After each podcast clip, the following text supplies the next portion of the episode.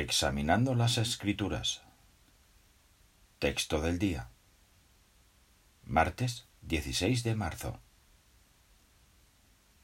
En los últimos días aparecerán burlones con sus burlas. Segunda de Pedro 3.3.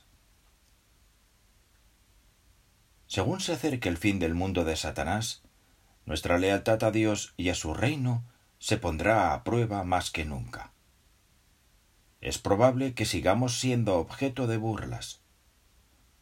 Uno de los principales motivos es que somos neutrales. Debemos fortalecer ahora nuestra lealtad a fin de ser neutrales durante la gran tribulación. Durante ella se producirá un cambio relacionado con los hermanos que dirigen la obra en la tierra.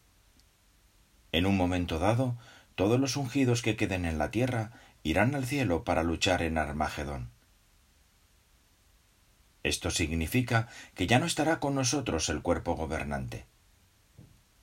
Pese a todo, la gran muchedumbre permanecerá organizada. Dirigirán la obra hermanos capacitados de las otras ovejas. Tendremos que demostrar nuestra lealtad apoyando a estos hermanos y obedeciendo las instrucciones que nos den de parte de Dios. De ello dependerá nuestra salvación.